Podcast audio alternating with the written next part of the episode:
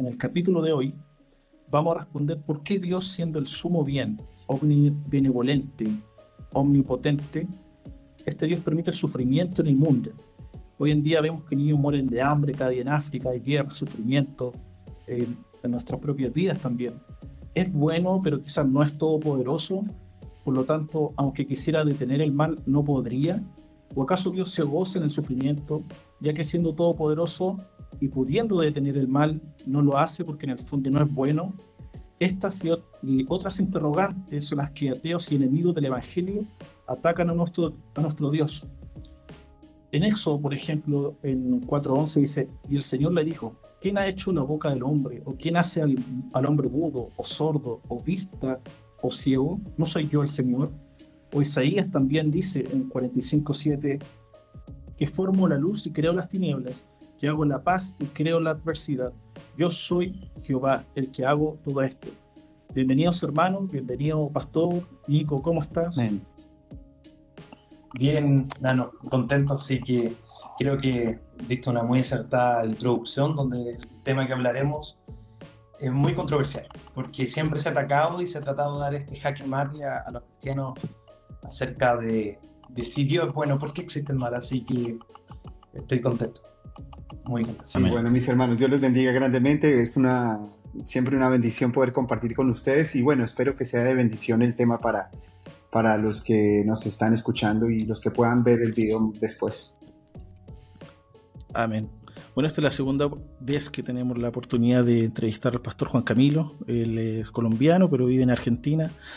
Eh, él nos dio la oportunidad de entrevistarlo cuando éramos una, un podcast pequeño, cuando éramos un podcast en pañales. Eh, en pañales y ahora ya estamos gateando. ya estamos creciendo. No, vamos creciendo, sí. Así que gracias, Pastor, por acompañarnos. Y Gloria a Dios. bueno, eh, yo dejé hartas preguntas acá, no sé si, si las quiere desarrollar, si las quiere, quiere ir comentando. Dios y el mal.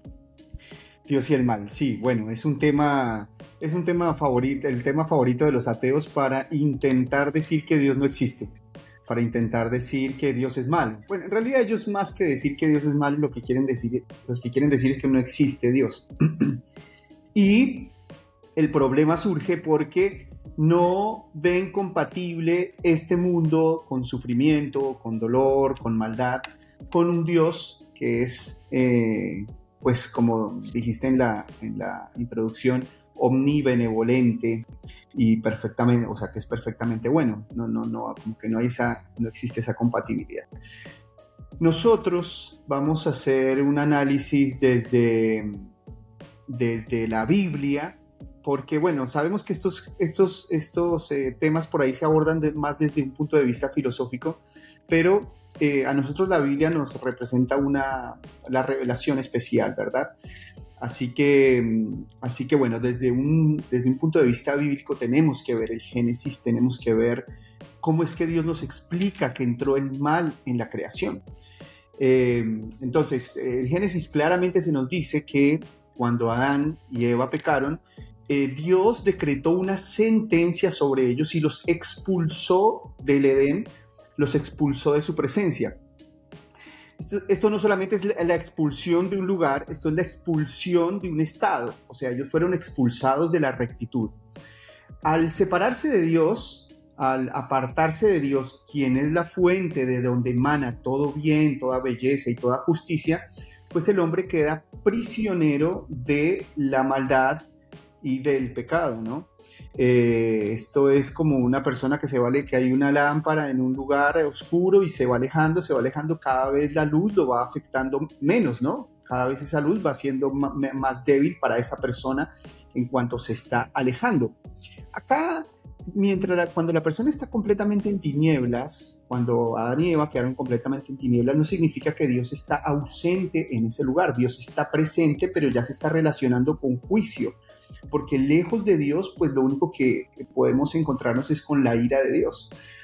Entonces, el hombre fue expulsado de la rectitud, Dios maldijo al hombre y el hombre quedó prisionero. Nosotros tenemos que ver el Edén como una corte, como un juicio donde Dios dictaminó como un juez perfecto que el hombre sería expulsado de la rectitud y el hombre ahora estaría preso o vamos a decir encarcelado en prisiones de maldad.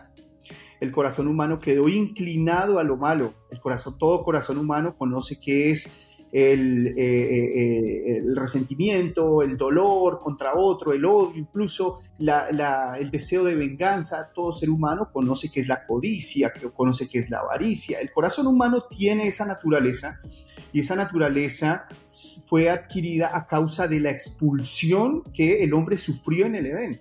Esta es la explicación del mal. Esa es la explicación de la entrada de la muerte.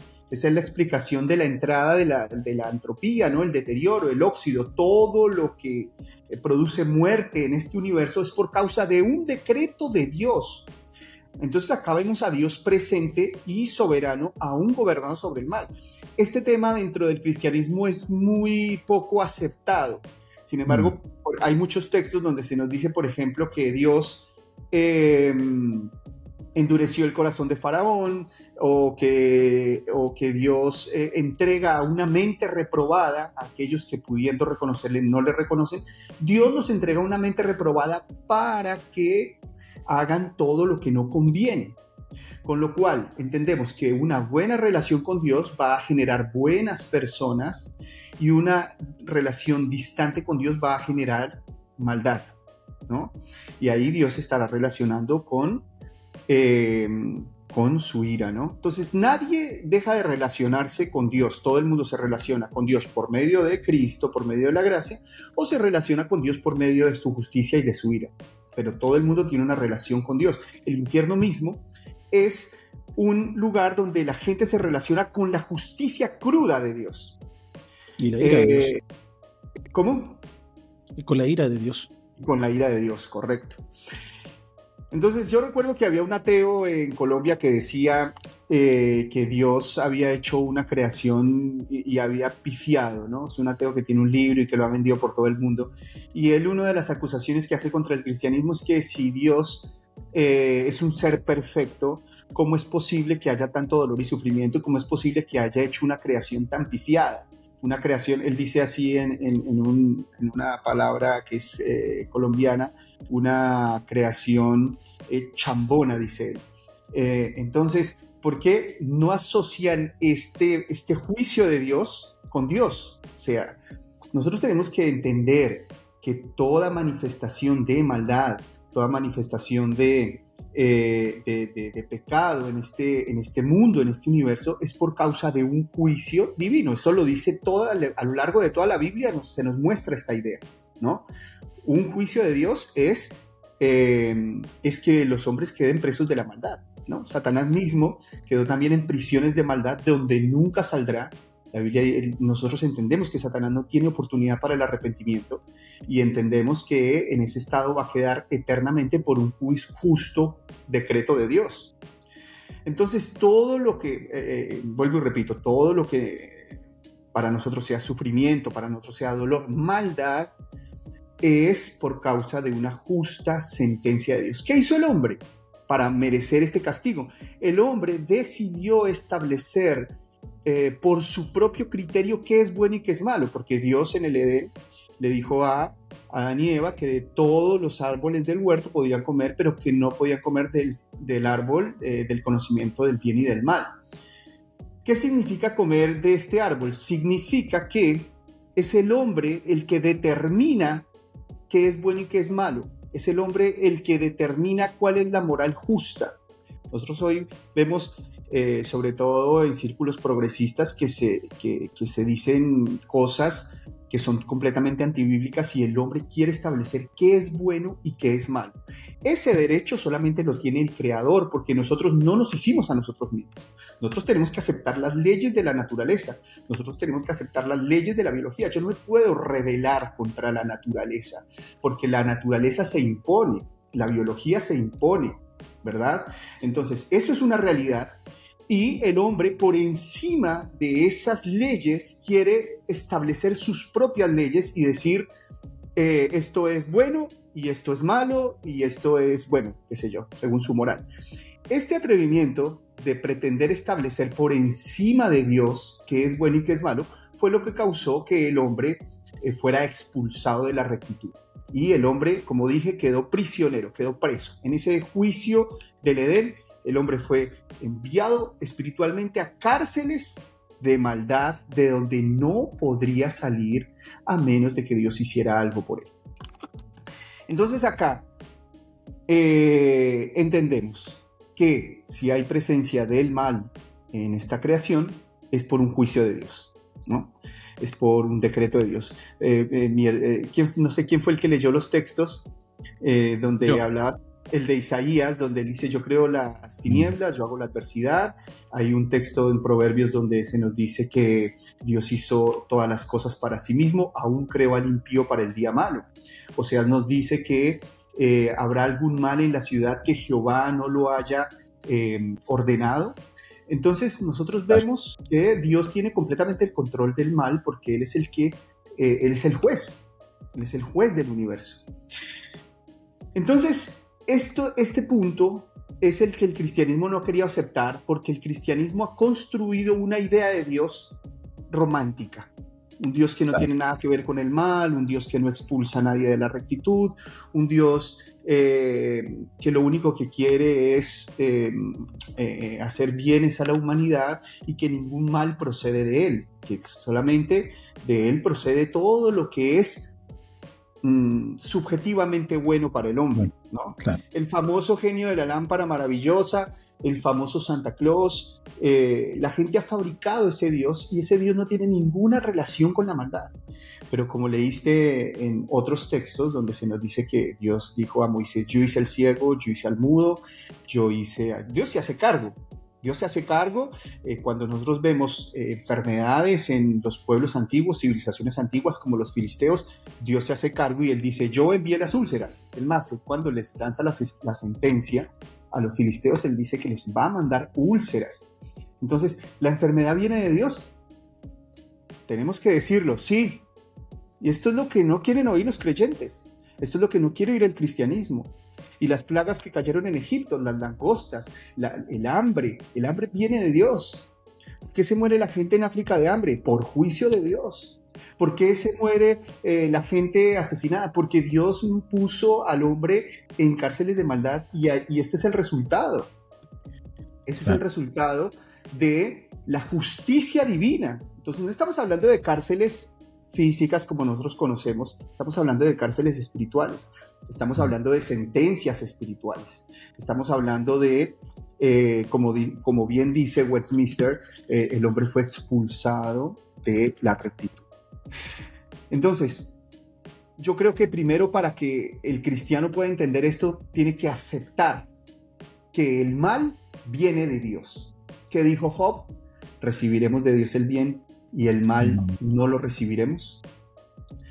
Eh, cuando Job experimentó semejante sufrimiento y cuando sus propiedades, sus riquezas fueron quemadas y sus hijos fueron muertos, ¿qué es lo que dice Job?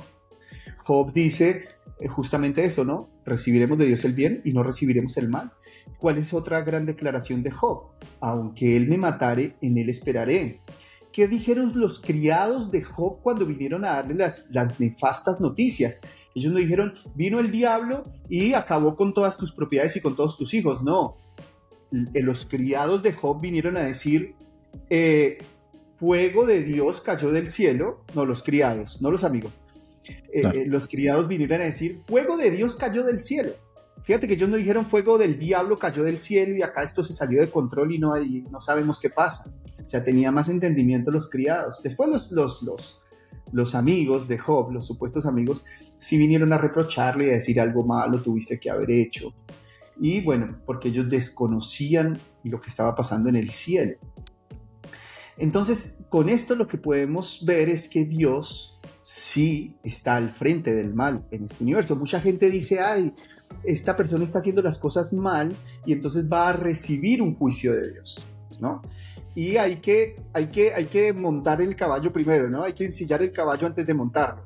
La Biblia nos dice que cuando una persona está haciendo las cosas mal, ya está en el juicio de Dios, por eso las está haciendo mal. De hecho, que justamente las está haciendo mal porque Dios planeó o decretó destruirlo. Si ustedes leen la, la la, historia de Sansón. Sansón le dice a los padres, bueno, he visto esta mujer de los filisteos, me agrada, dice, y la quiero para mí. Y los padres le dicen, habiendo tantas mujeres acá en Israel, ¿por qué vas a escoger una mujer de nuestros enemigos? Y la Biblia dice claramente que, bueno, Sansón dijo, yo, yo quiero esta y punto, se acabó la historia porque a mí me agrada, pero sus padres desconocían, dice la Biblia, que esto venía de Jehová porque Dios estaba buscando ocasión para destruir a los filisteos. Con lo cual entendemos que aún ese decreto de caída de Sansón estaba orquestado por Dios porque Dios había planificado destruir no solamente a los filisteos, sino también a, Sansón. Entonces, eh, tomo la, idea eh, con la que inicié este, este tema de Sansón y es que eh, cuando una persona está haciendo lo malo, no va a recibir un juicio de Dios. Cuando una persona está haciendo lo malo, ya está en el juicio de Dios y está haciendo lo malo porque Dios ha determinado destruirlo. Porque todo el que hace el mal, obviamente va a cosechar lo malo. Entonces, eh, eh, eh, lo mismo que cuando una persona hace el bien, pues es porque Dios ha alcanzado la gracia de Dios. Porque sin Dios no podemos ser buenos. Lejos de Dios no podemos ser rectos. Lejos de Dios no podemos ser íntegros. Estar lejos de Dios es estar preso de la, de, la, de las tinieblas, de la oscuridad, de la maldad, ¿no? En una cercanía a Dios, como dije al principio, es un fluir en el bien entre una persona más cerca esté de Dios, es una persona que va a ser más buena. Entre una persona esté más lejos de Dios, es una persona que va a ser más mala espiritualmente, aunque cuide muy bien sus obras, ya sabemos que su esencia está impulsada por todo tipo de maldad. Entonces yo creo que una de las, de las cosas que tiene que entender el cristianismo para defender seriamente eh, la fe frente a los ateos es hacerles ver que de Dios, es por causa de Dios que todos los males ocurren en este universo. Este, esto ha pasado porque el humanismo eh, ha dignificado al hombre por encima de Dios. Eh, que Dios es el causante de la maldad, o sea, Dios es la causa de todas las mm. cosas pero Dios no puede ser acusado de ser malo. Esto es simplemente una distancia. Eso le voy a preguntar, eso le voy a preguntar, eh, pastor. La maldad es la ausencia de, bien, por lo tanto, es la ausencia de, Dios. Eh, el otro día leí algo que decía San Agustín, si me permite, decía, Dios por ser el buen sumo, de ninguna manera permitiría que hubiera algún tipo de mal en sus obras, a no ser que por ser omnipotente y bueno, del mal sacar un bien. O sea, él no es el hacedor de mal, sino que lo permite para hacer un bien al final. Eh, sí, sí, sí, sí. Dios en su esencia es bueno y todo lo que Él hace es bueno, aun cuando en nuestro entendimiento limitado veamos injusticia. Nosotros en la teología tenemos cuatro fronteras que cercan el pensamiento. Y esas cuatro fronteras son que Dios es bueno, Dios es justo. Hagamos de cuenta que es como un cuadrado. Dios es bueno, un, lado, Dios es justo, Dios es soberano y el hombre es responsable. Entonces nosotros, a pesar de que en la Biblia vemos que Dios envía sanidades y hace morir a hombres, mujeres y niños, incluyendo mujeres embarazadas en la Biblia, como en el caso del diluvio o como en el caso de Amalek, nosotros no podemos decir Dios es malo. Aunque nosotros vemos esta semejante destrucción y esta semejante destrucción, cualquier persona diría esto es malo. Sin embargo, en eh, conclusiones finales, nosotros lo que tenemos que decir es Dios es justo. Lo que pasa es que la justicia para nosotros es interpretada como maldad en nuestra subjetividad y nuestra, muy, eh, nuestra pequeñez. En nuestra, nuestra, nosotros nos relacionamos con la realidad muy mal, o sea, como seres humanos, la relación con la realidad es eh, precaria, de hecho, que bueno, porque por eso los filósofos y las escuelas de filosofía han debatido toda la vida este asunto y la gran conclusión es que nadie se relaciona con la realidad, lo único que vemos son sombras, ¿no? Como decía eh, Platón. Entonces, mm, somos, somos eh, ciegos para poder tener un contacto con la realidad objetivo, tendríamos que ser omniscientes, porque hay muchos factores que influencian eh, nuestra, nuestra, la manera de ver la realidad, ¿no? Hay muchos factores. Claro. Entonces, aquí nuestra moralidad no es la misma que Dios. Nuestra moral no es la misma que Dios. Entonces, nosotros, como seres humanos limitados, ciegos, no somos omniscientes, cuando vemos maldad, en realidad lo que, está lo que se está produciendo en el universo es justicia. Mm. Es justicia. Para nosotros el infierno es algo completamente malo. Hay gente que no acepta el infierno. Hay corrientes cristianas que no pueden aceptar el infierno y lo primero que dicen es que como un Dios amoroso permite un infierno. Como un Dios amoroso permite un infierno eterno. ¿no? Porque no pueden digerir la idea de un infierno de sufrimiento eterno con un Dios benevolente, omnibenevolente. No lo pueden asociar. Pero ¿cómo nosotros tenemos que ver el infierno? Nosotros tenemos que ver el infierno como un evento de justicia suprema.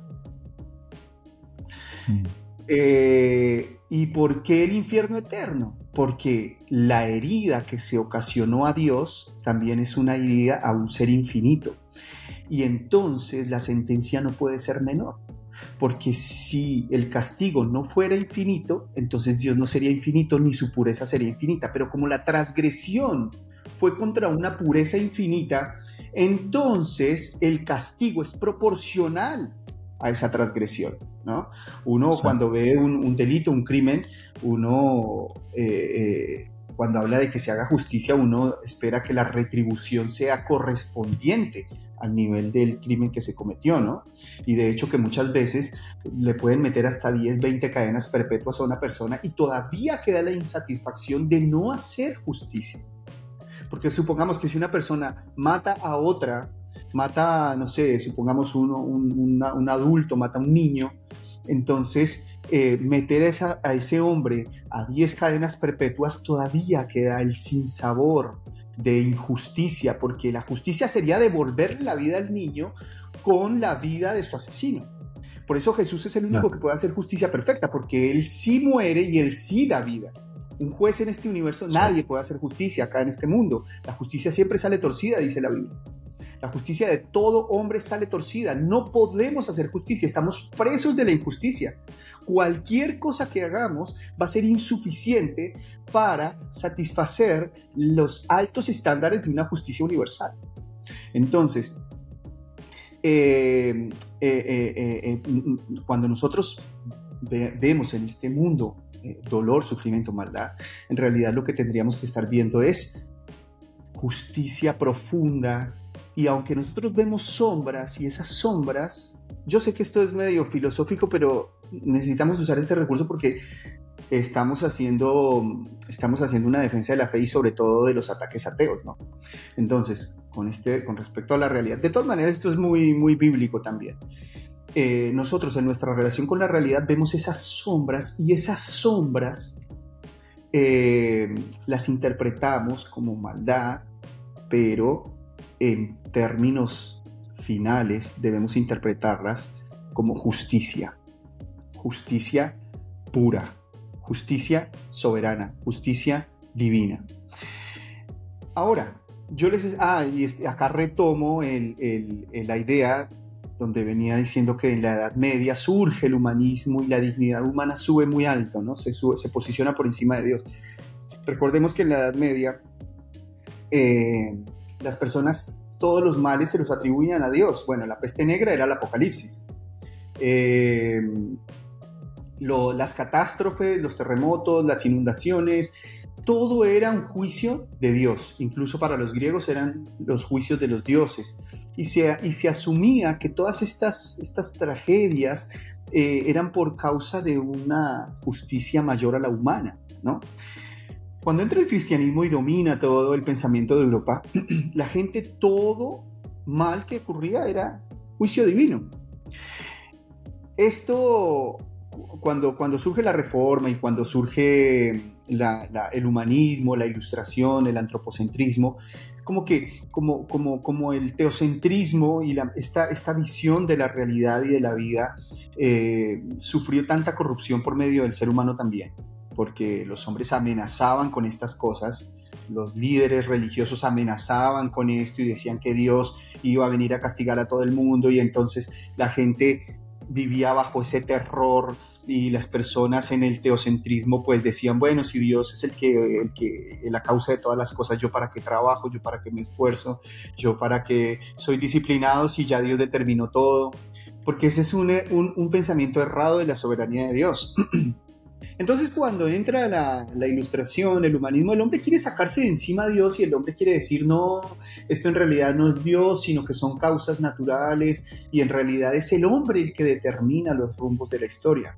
En realidad es el hombre el que determina qué es lo que va a pasar con su propio destino, qué es lo que va a pasar con eh, eh, el rumbo de las naciones, lo deciden los líderes de las naciones. Acá no está metido Dios, no metan a Dios en todo, Dios no está haciendo todas estas cosas. Entonces el hombre de alguna manera trata de sacarse esos temores, esos miedos, esa manera de interpretar la realidad de una manera teológica y eh, entonces empieza a ver al hombre como más soberano, ¿no? Empieza a ver al hombre como soberano sobre la realidad y soberano sobre la historia. Aquí es donde surge el naturalismo y el naturalismo justamente es eh, es, lo que engendra el evolucionismo, pero todo esto es la idea de deshacerse, que Dios es la causa de todas las cosas, entonces como ya eh, no tenemos que explicar que el hombre viene de Dios, hay que explicar que el hombre viene de manera natural y entonces surge la evolución. Todo esto era con el propósito de sacar a Dios de la escena. Entonces, eh, el hombre y la razón humana empezó a tomar una posición muy elevada en el pensamiento humano. Y Dios empezó a bajar en esa, en esa cosmovisión y el hombre empezó a tener más dignidad. El razonamiento humano iba a alcanzar absolutamente todas las cosas, ¿no? Surge el racionalismo y entonces allá tenemos a, Descartes eh, hablando acerca de este tema o siendo el padre del racionalismo y entonces como que se puso toda la esperanza en la razón y la razón era la que nos iba a llevar a sociedades justas, la razón era la que nos iba a a proporcionar un análisis de la realidad certero, un análisis de la realidad objetivo, y entonces esto era trabajo del hombre, esto era trabajo de los pensadores. Pero la gran decepción fue cuando el hombre descubre que la razón falla, que la razón enloquece, que cuando el ser humano con la ciencia se enfrenta a las paradojas, queda loquito, y entonces debe haber una inteligencia superior, entonces debe haber unas ideas superiores donde estas paradojas para mí eh, o, para el ser humano se concilien, se concilien en una realidad única y perfecta y absoluta. Eh, como la, decepción fue tan grande, eh, entonces el hombre le dio paso, se dio paso al existencialismo y se dio paso a una mirada de la realidad ¿sí? a una realidad subjetiva. Entonces, ¿qué, qué, es lo que, ¿en qué termina el existencialismo? El existencialismo termina en decir que lo que tú crees que eres, eso eres. Lo que tú determines que es la realidad, eso es la realidad. O sea, si para mí, yo, mi realidad, yo me autopercibo como una jirafa violeta, entonces eso soy. Porque aquí ya la realidad no la determina ni la razón, ni la determina Dios, sino que la determina mi manera subjetiva de ver la vida. ¿Y por qué es importante entender esto? Porque Dios queda completamente afuera de la escena, el hombre es el que determina qué es bueno y qué es malo, y entonces el hombre se pone en una dignidad, o sea, nosotros somos, por ejemplo, eh, estamos bajo una cosmovisión humanista 100%, la cultura está totalmente contagiada por el humanismo. Entonces, por el humanismo, si muere un niño, Dios es malo. Si por el humanismo, como el, ser humano elevó su dignidad por encima de Dios, si un niño sufre, Dios es injusto. y pongo el ejemplo de los niños porque ese es como la, supuestamente el talón de Aquiles para la teología o contra el cristianismo, pero en realidad no lo es. Entonces, si un niño sufre, como el ser humano está por encima de Dios, Dios es malo, Dios es injusto o Dios no existe. ¿Por qué? porque el hombre tiene una dignidad superior a la de Dios. Ahora, ¿cómo, cómo nos muestra la realidad humana frente a la realidad de Dios, que el hombre es completamente corrupto, que el hombre es de naturaleza completamente malvada, que la dignidad de Dios es tan alta y el hombre tiene una condición tan profunda de maldad que si Dios exterminara a la raza humana eh, sería un acto supremo de justicia. Exacto. Si Dios exterminara a la raza humana como pasó con el diluvio, hombres, mujeres, niños, mujeres embarazadas, animales y todo ser vivo, tendría que ser visto como un acto de justicia supremo. Pero si nosotros hablamos esto hoy en día, donde el humanismo reina y donde el antropocentrismo reina y donde el existencialismo reina, esto es completamente absurdo. Es más, si los cristianos hacen malabares porque intentan desde una visión existencialista tratar de entender estas situaciones y claro, no pueden defender a un Dios desde el existencialismo. No pueden defender a un Dios desde el, desde, desde el humanismo, desde el antropocentrismo. No se puede. Nace la prosperidad.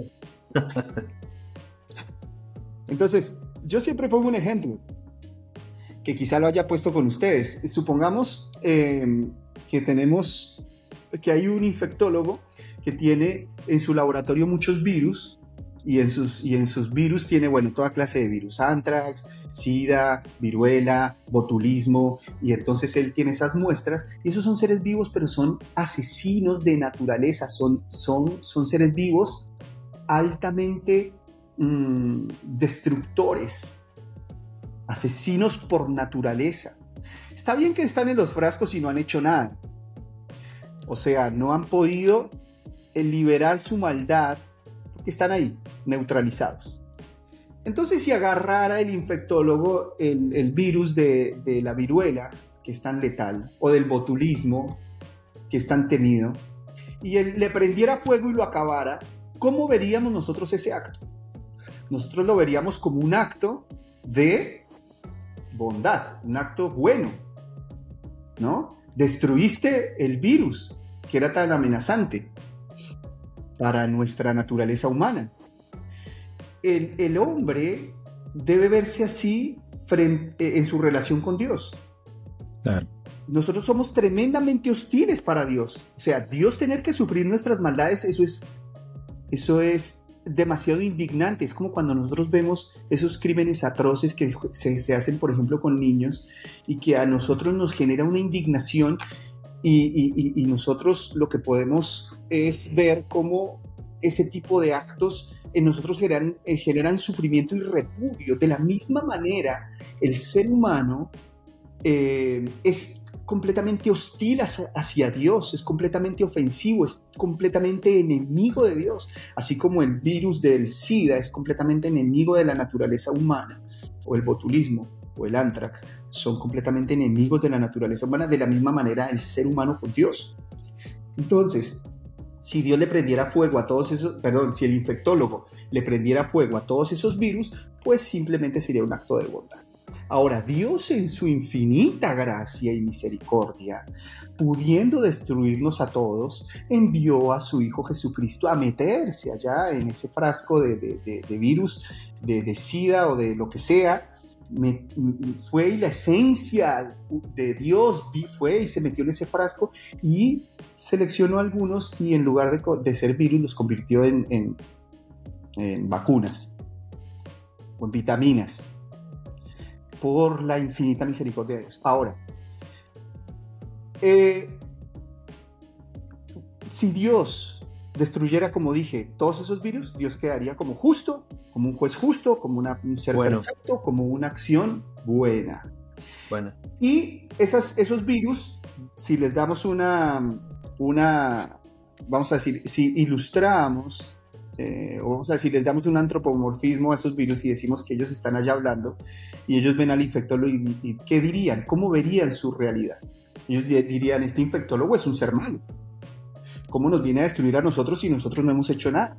Encima que acá nosotros nos estamos reproduciendo con nuestras propias familias y nuestras crías y nuestros hijos y el abuelo y, y la abuela y a todos nos va a destruir.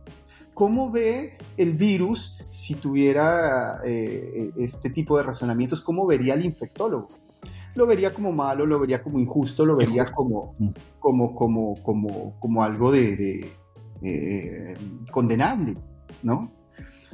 Ahora, eh, nosotros, entre, nosotros, sí tenemos que ser humanistas, o sea, desde nuestro punto, desde un punto de vista social, somos humanistas, porque nosotros velamos por la vida del ser humano.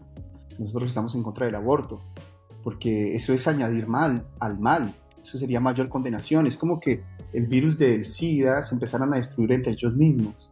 Entonces sería, tendría mayor condenación, o sea, todavía sería, si se destruyera, sería un acto de mayor justicia porque entre ellos mismos ni siquiera pueden convivir.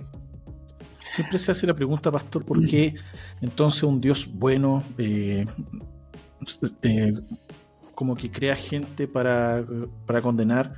Y siempre, cuando uno estudia esto, es al revés. O sea, siendo un Dios bueno, ¿por qué salva a algunos?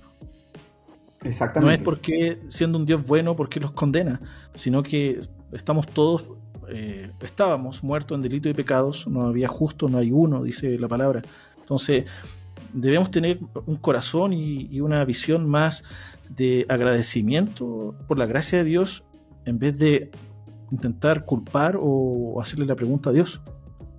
Sí, es que mira que un, un, un reportero de la BBC un día dijo, miren, el, planeta Tierra tiene un virus y es un virus que es letal y es un virus que va a destruir todo.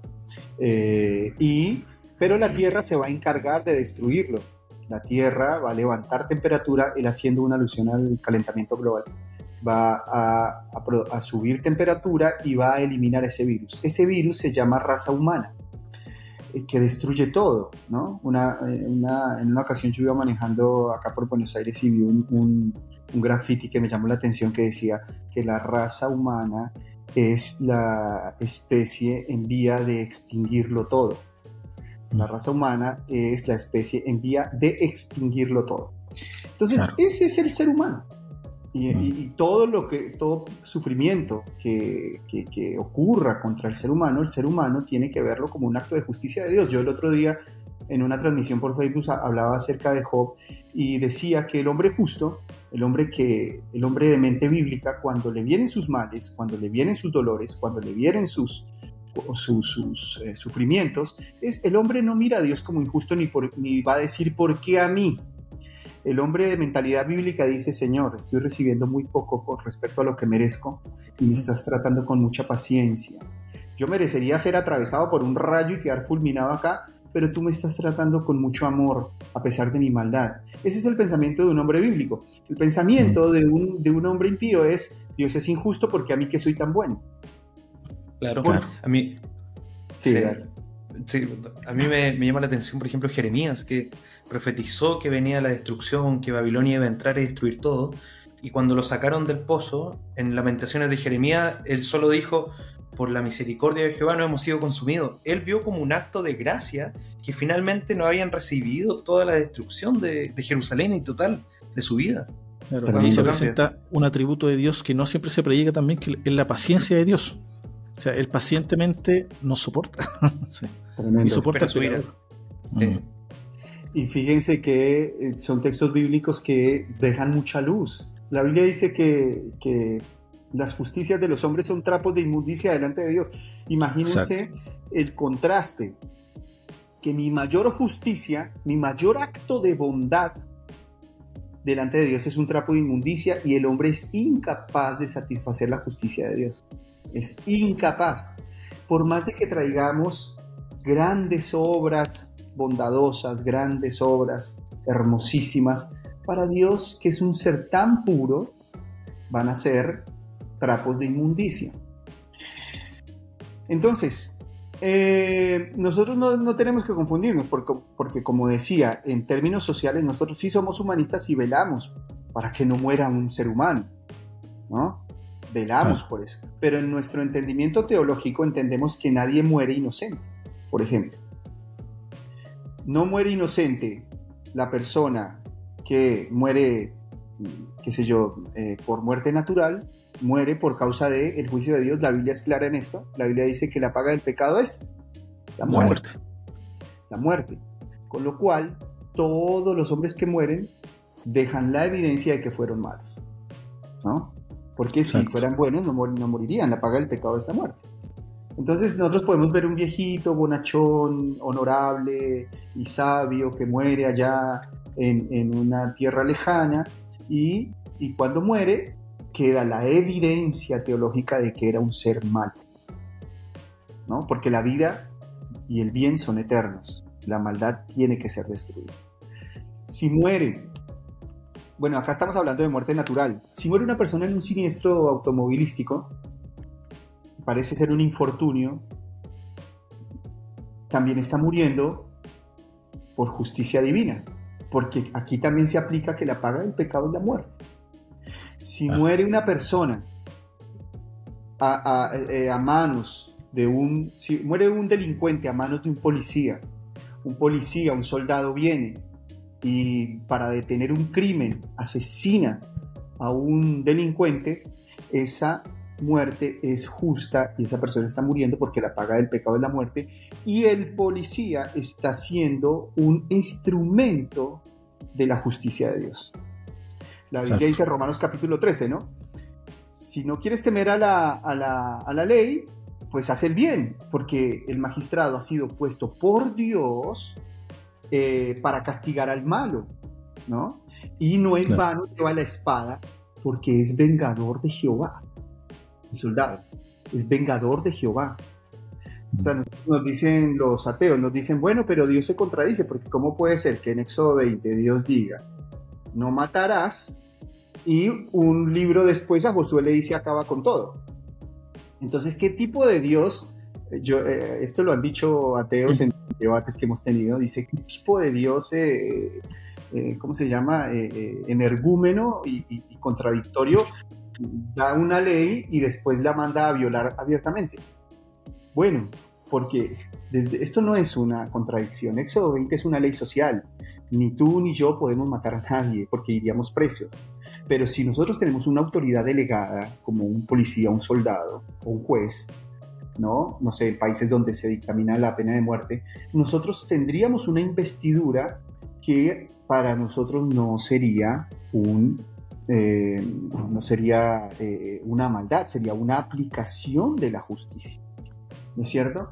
Entonces, el policía, como dice la Biblia, o el soldado que lleva la espada es vengador de Jehová para castigar al malo, cuando mata a una persona, esa persona tampoco muere inocente, muere por justicia de Dios.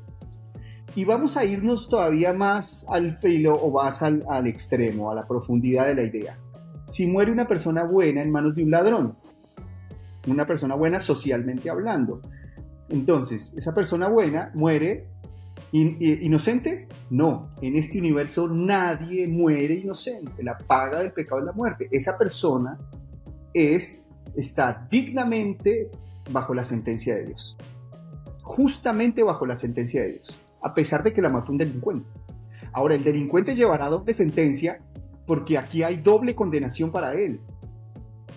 Pero Dios usa estas herramientas para ejercer sus juicios y su justicia. Dios las usa. Recordemos el ejemplo de Babilonia. Dios le dice a Babilonia, ve y arrasa con Israel, porque ellos están haciendo lo malo. Y ellos fueron y hicieron catástrofes. O sea, y en esos tiempos donde las civilizaciones y donde no habían derechos humanos, las, las guerras eran sin ley hay algo que quiero mencionar, pastor. Eh, disculpe. Sí. Que también hay que reconocer que Dios, eh, Dios ha contenido el mal en el mundo. Porque ¿qué pasara si Dios nos desatara y nos dejara hacer o a los asesinos o a los violadores o a nosotros mismos eh, en el mundo? O sea, este mundo no se sostiene ni un día, yo creo. Entonces también, por su misericordia, él, él retiene ese mal. ¿Así lo entiende usted también? Sí, totalmente. Dios podría ya liberar toda su justicia perfecta, pura. Dios ya podría liberar eh, absolutamente todos sus juicios. Y donde Dios liberará todos sus juicios, simplemente aquí no queda nadie. y Dios quedaría entronizado en justicia. Eh, pero Dios, que es grande en misericordia, detiene sus juicios por, por, la, por los méritos de Jesucristo y entonces nosotros experimentamos una bondad inmerecida. Eso es gracia, eso es misericordia. Y eso mm. también va más allá de nuestro entendimiento, ¿no? Y entonces, entonces, mira, si nosotros empezamos a ver todo dolor, toda muerte, todo sufrimiento, e incluso toda maldad, como un justo juicio de un Dios purísimo al cual no alcanzamos a, satisfacer infinitamente, entonces nosotros vamos a entender el mal. Cuando los discípulos le dijeron a Jesús, Señor, viste que cayó una torre arriba de 20 personas, que aparentemente eran inocentes, ¿no? Mira, qué terrible, ah, o los que mataron los romanos y que su sangre corrió por el templo, y dice, dice, algunos intentaron decir estos algo malo tuvieron que haber hecho. Y el Señor Jesús le dice, miren, si ustedes no se arrepienten, les va a pasar igual. Es que esto es lo, malo que les está pasando a ellos, a ustedes les tendría que pasar igual. Eh, ahora, yo me pregunto esto. Si un ser humano es visto como ese, ante la purísima santidad de Dios, si un ser humano que muere inocente, un niño, que muere inocente, en, a nuestro criterio, por la Biblia entendemos que es un acto de justicia divino, y yo sé que esto es fuerte y la gente no se lo traga, pero así es. Cuando Dios mandó el diluvio, eh, murieron mujeres embarazadas. Eh, Charles Spurgeon decía, aunque la serpiente esté en el huevo, no deja de ser su naturaleza venenosa. No es como matar una cría de alacrán. O sea, eventualmente esa cría de alacrán va a ser venenosa siempre. O sea, potencialmente va a ser la maldad. Va a ser maldad. Entonces, si nosotros entendemos que una criatura de esas, en términos teológicos, muere por justicia divina, ¿qué hago yo en pie? Exacto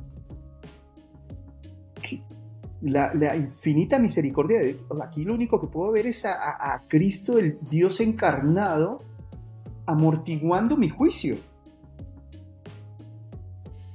Ahora, hay que aclarar que los niños que mueren van al cielo, porque de los niños es el reino de los cielos, hay, que aclarar.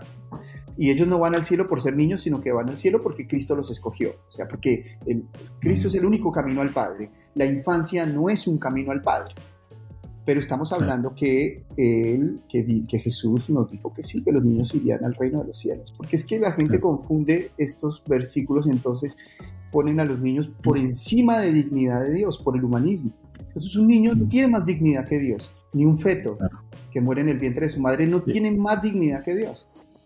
Pero si ese... Perdón. ¿Sí? Eh, eh, no, te decía que si ese feto merece morir y entendemos que muere justamente, porque yo estoy en pie. Claro. Sí, lo que le quería mencionar, pastor, es que a veces no entendemos también lo que significa el pecado. El pecado en el Antiguo Testamento se entiende como que eh, errar al blanco, o sea, es fallar.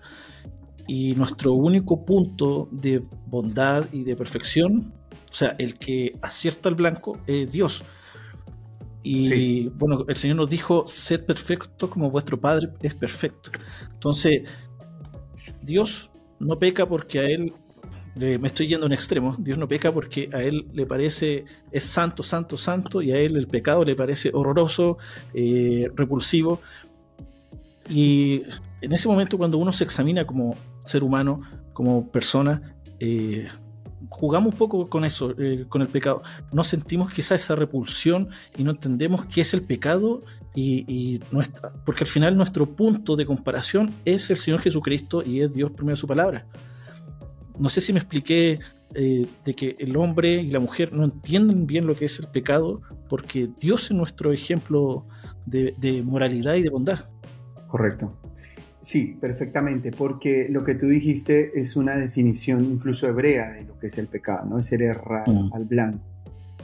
Pero cuando la Biblia nos deja la idea de que pecado es errar al blanco, tenemos que entender es que todo ser humano, eh, en todos sus actos, en todos sus pensamientos, eh, tiene un fracaso moral.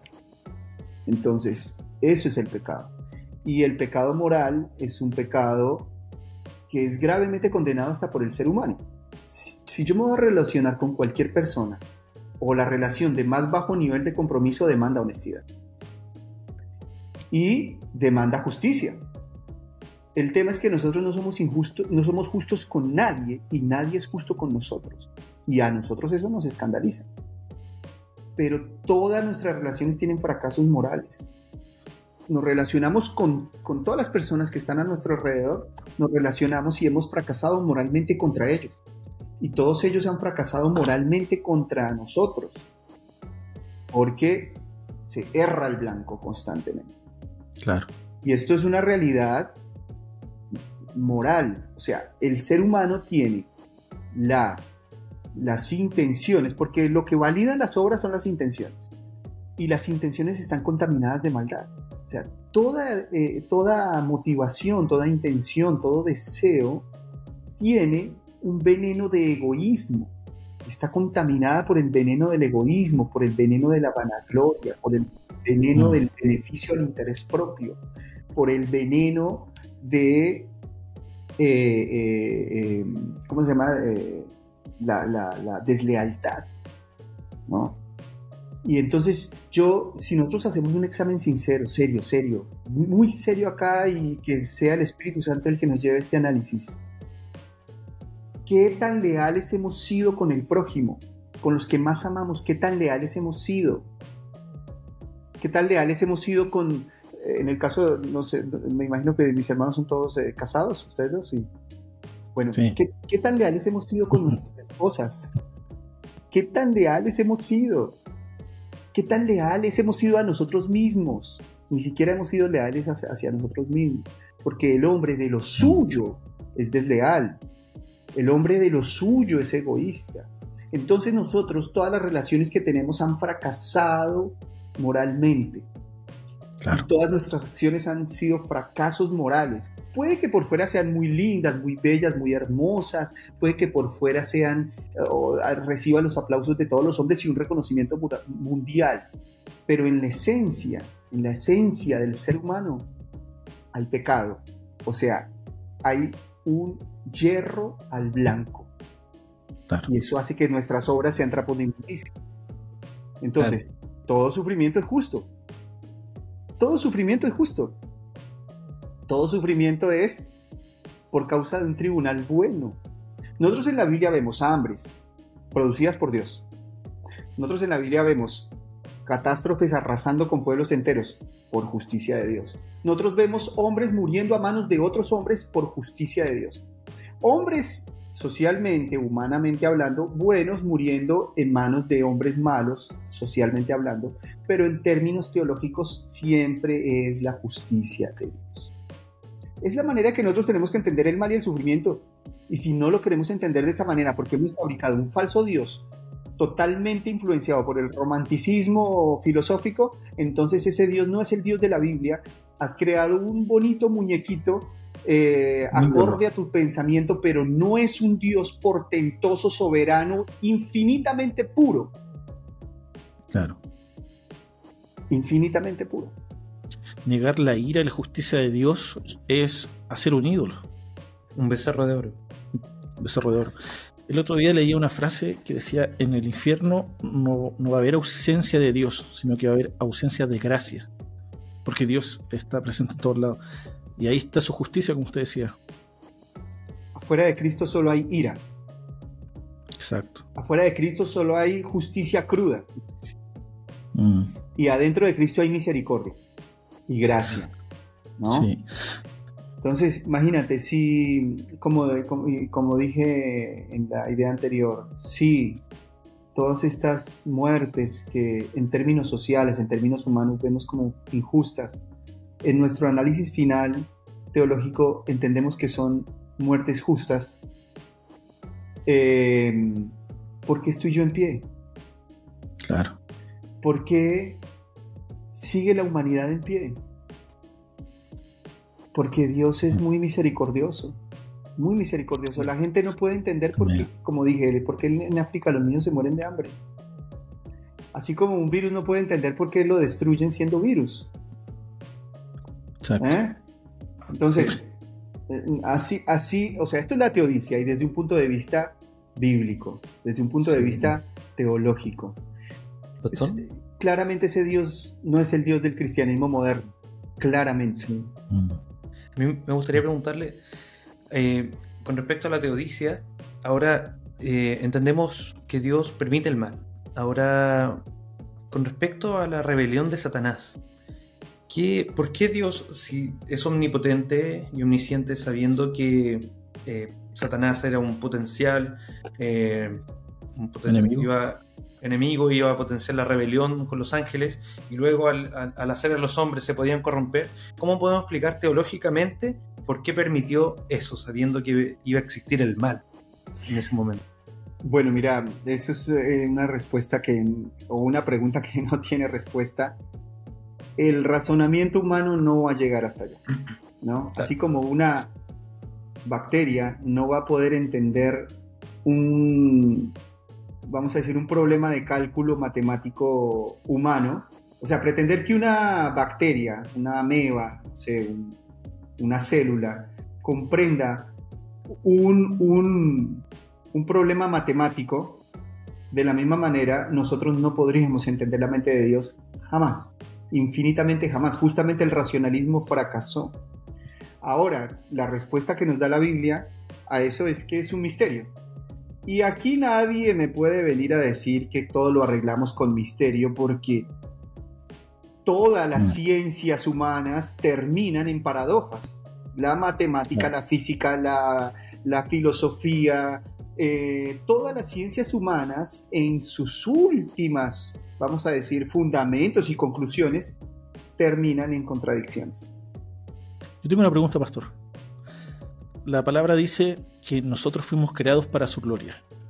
El que se va al infierno, el malvado, ¿está glorificando a Dios de alguna manera? Sí, sí, sí, sí. sí. Y aquí tomo una idea, aquí tomo una idea que es de, uno de los libros de John Piper, que él dice que, eh, que, como todo es hecho para la gloria de Jesucristo, aún la destrucción de Satanás es para la gloria de Cristo, ¿no? Porque Jesús no, es, no derrotó el mal con poder crudo o con poder eh, eh, impuesto, sino que lo derrotó con el poder de la bondad, muriendo él mismo. Destruyó, a, destruyó a todos sus enemigos. No fue un ataque de furia, ni de ira, ni de venganza, sino que fue muriendo que él derrotó a Satanás y a todo el imperio de la muerte y de la maldad, con lo cual la destrucción del mal y de Satanás y del diablo y del infierno es glorifica más a Cristo. Amén.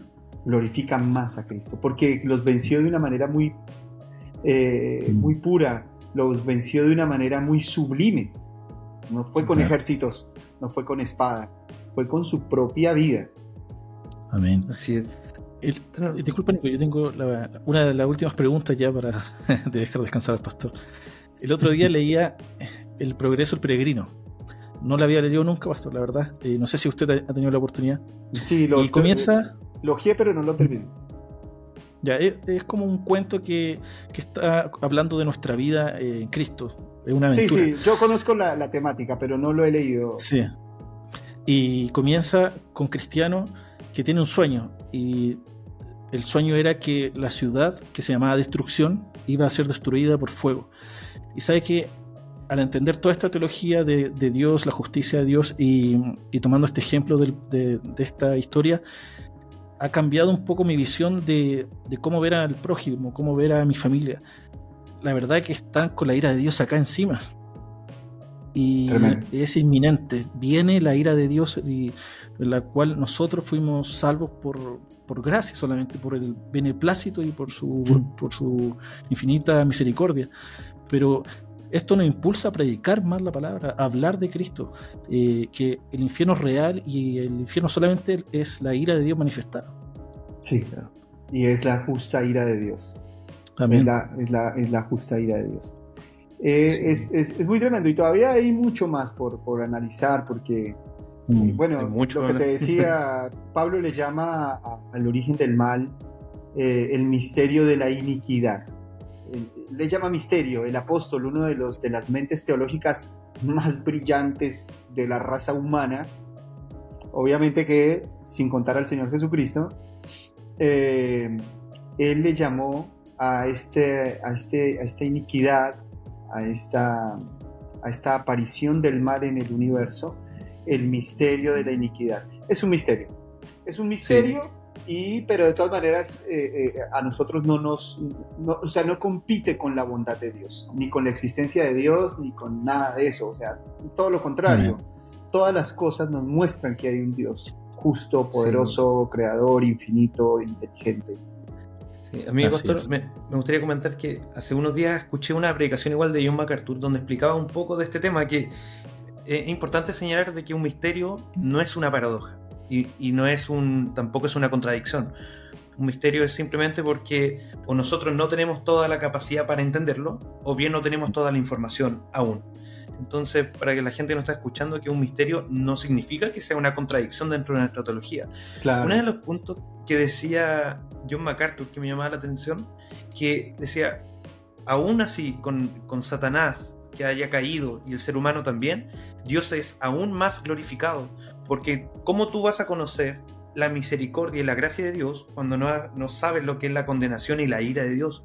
Entonces, eso sí podemos entender y tenerlo claro, que aún con la caída y aún con el mal, Dios es aún más glorificado porque hay un cierto tipo de comparación que podemos hacer para entender su, grandeza.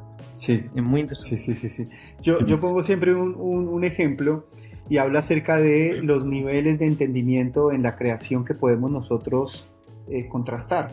Por ejemplo, yo puedo ver el nivel de entendimiento de un animal, de un perrito o de un gato y puedo ver el nivel de entendimiento de un, no sé, delfín. Creo que los animales más inteligentes que hay, entre ellos está el delfín. Eh, bueno, hay animales que no se reconocen a sí mismos en un espejo y no se van a reconocer nunca. Para ellos un espejo es un misterio insondable. Entonces nosotros en la creación vemos esos niveles de entendimiento y vemos al ser humano posicionado arriba de, de las especies lo, vemos posicionado en un entendimiento mayor, entendemos mejor que los animales. Sin embargo, muchas veces la inteligencia de los animales a nosotros nos sorprende, pero es limitada, es muy limitada. Ahora, ¿qué nos hace pensar frente a tantas paradojas del universo, de la física, de la ciencia incluso? ¿Qué nos hace pensar que, nuestro entendimiento, que no hay un entendimiento mayor que resuelva todas las paradojas del universo?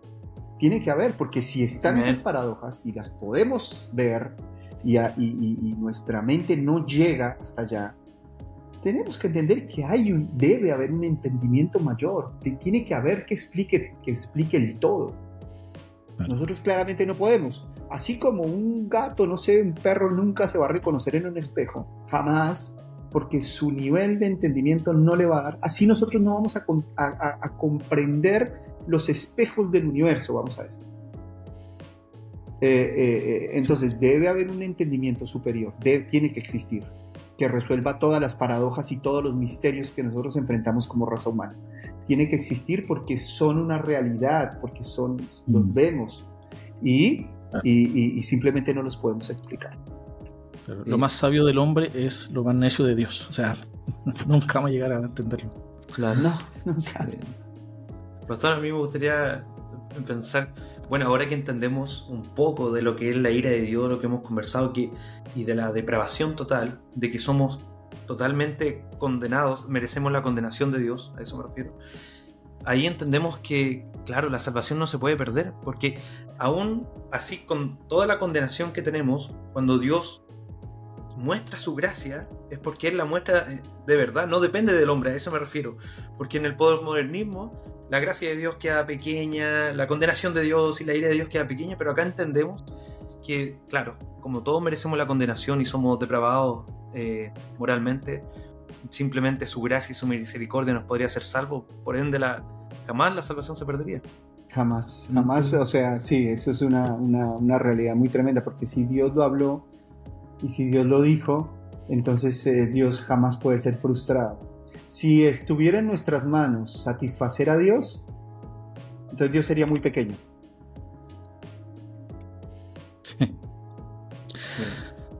bueno, eh, gracias Pastor por este tiempo, gracias por esta iluminación acerca de este tema, porque la verdad que es un misterio, pero al final es para su gloria.